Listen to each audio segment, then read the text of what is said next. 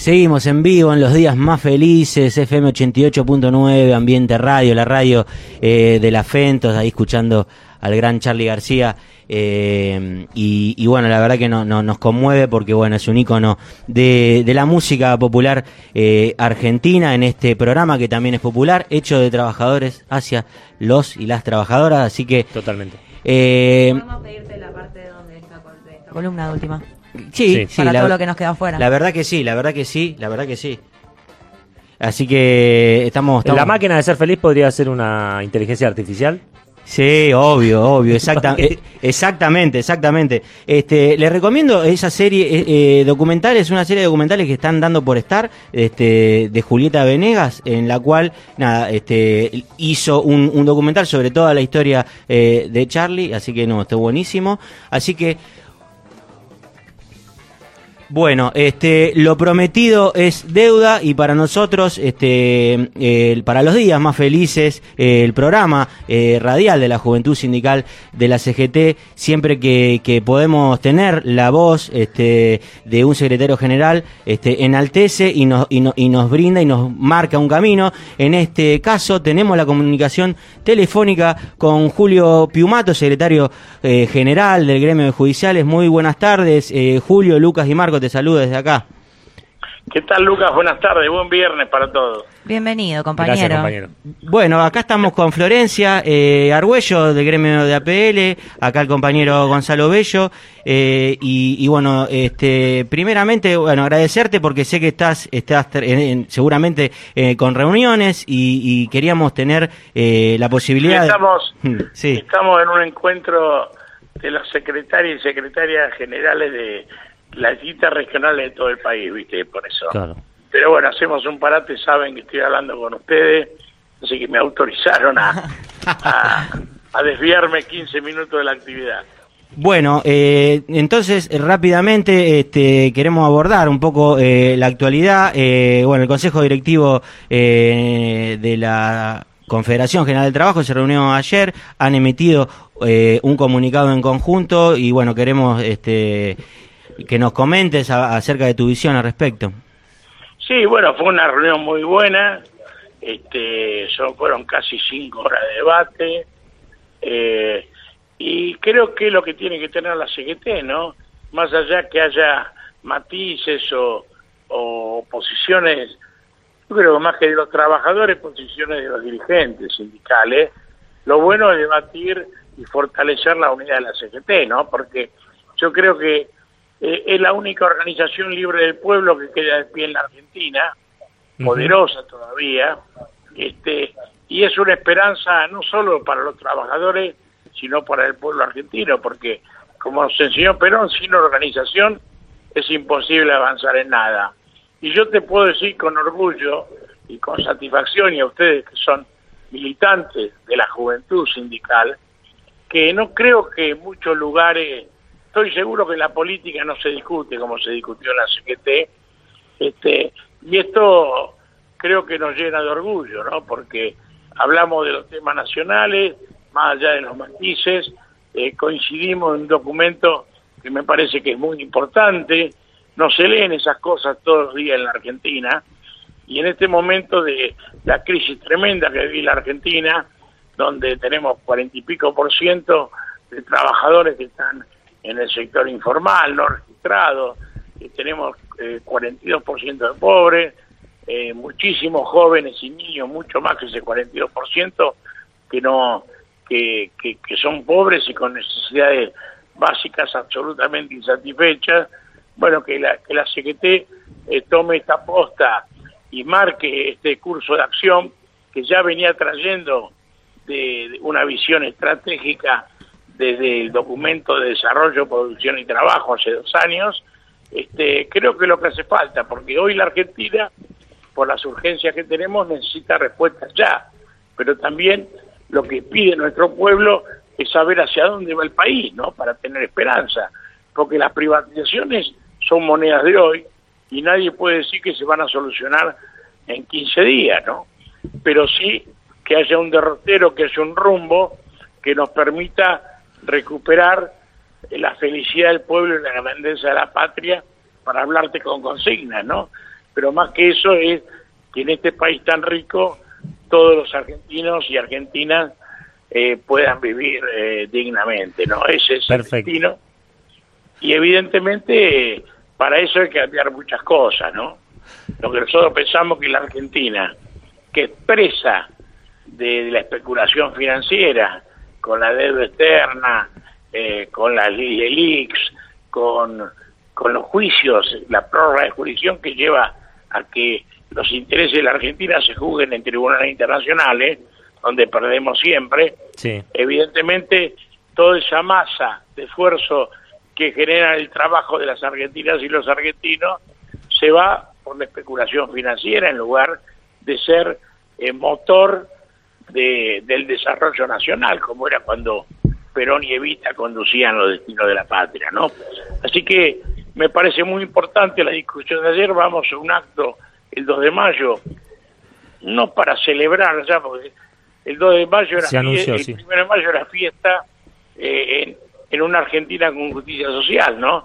Ahora creo que es un desafío y un compromiso de los que estamos para las generaciones futuras para recuperar esa Argentina con justicia social Es, una realidad efectiva, ¿no? Que debemos es, hacer. es una, el acto al que hace referencia Julio es el, el acto en, el, en, en Belgrano, ¿no? En Defensores de El Belgrano. defensor de Belgrano, sí, entran 25 mil personas, nos decían, va a ser un acto cerrado, pero no es ni el último ni el primero, va a ser una conmemoración donde vamos a, a ratificar esta línea de acción que está en el documento y bueno, y si no hay respuesta, este, eh, vamos a seguir, ¿no? Nosotros en la CGT crecemos con Perón que la justicia social no se mendiga, ¿no?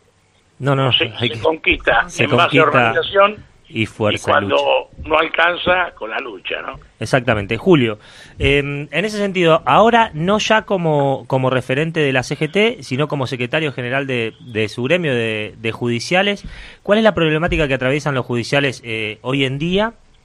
Y, y cómo repercute esa problemática en, un, en una etapa electoral. Recién habló de una especie de soberanía judicial, diciendo que, que muchas veces se litiga en, en organismos internacionales, cosa que nosotros lo vemos así. ¿Cómo lo ven desde el gremio y cuál es la problemática que tienen hoy en día? Bueno, eh, como todos los trabajadores, nosotros que tenemos por la lucha y por todos sueldos que podemos decir dignos, Sí. porque hay que decirlo claramente, ¿no? Eh, parecen raros los sueldos de los trabajadores, no somos la mayoría que cobramos sueldos dignos, Ajá. este, parecen exorbitantes eh, frente al nivel salarial pérrimo que tiene la Argentina, Claro. donde llegamos a un punto donde hay gente que tiene trabajo en blanco, trabajo registrado Mm. y es pobre porque no llega al límite de pobreza, ¿no? En la, en la Argentina como en la justicia como en otros gremios que tenemos salarios dignos, la lucha es por no perder, por defender el valor de los salarios, ¿no? Sí. Y, y como siempre nosotros, hoy ya lo han adoptado casi todos los gremios, ¿no? que con la inflación uno no puede hacer una paritaria anual. Nosotros ya del 2009, cuando la inflación empezaba a asustar, y para no perder el valor del salario, le propusimos a la Corte discutir eh, por cuatrimestre, ¿no? Sí. Este, y esto nos permitió en todos estos años no perder frente a la inflación. Ahora ya estamos en un universo que discutimos cada tres meses, pero también este, con la, la pelea que hay desde el gobierno con la corte, eso complica, este, y bueno, nosotros tenemos, estamos Eso complica, peleando eso complica, complica a los trabajadores eh, o, o al gremio en general. El tema de la discusión No. entre la corte, la política. Creo que complica todo, porque eso es un, em, para mí me- es una lucha estéril, ¿no? Porque el problema, ni los pobres de la Argentina, la culpa la tiene la justicia, ni de la inflación tiene la justicia, ni de la falta de desarrollo tiene la justicia. Creo que es un error, es desviar el eje de atención este, y no nos lleva a ningún puerto, pero a nosotros nos complica porque evidentemente hay una intencionalidad política del gobierno de que nos ponen a los trabajadores judiciales como rehenes de Sí. su pelea, ¿no? Sí. Y se nos complica la solución de la discusión de la discusión paritaria, ¿no? Y, Pero igual, bueno, y siendo nosotros- esto que el problema es con, con, el- con el fuero federal únicamente, o el, o el problema que se conoce como público, que se le endilga a toda la justicia, como dice, en Argentina no hay justicia. Pero pará, ¿cómo no hay justicia? ¿Entendés? Yo paso un semáforo en rojo y me llevo una multa. O sea, Claro, Pero, son la- hay un fuero federal en tal caso. obviamente. Pero además, la justicia es como, como el hermano eh, el hermano tonto, minusválido, porque Sí. la cenicienta de los poderes. Ajá. Porque el poder político siempre le echa la culpa a la justicia. Si vos le preguntás a cualquier argentino, a cualquier ciudadano, ¿quién es responsable de la inseguridad en Argentina? Te va a decir que La es la justicia. Y sin embargo, la justicia eh, interviene solo sobre el fracaso de la responsabilidad de los gobiernos de darnos seguridad a los ciudadanos.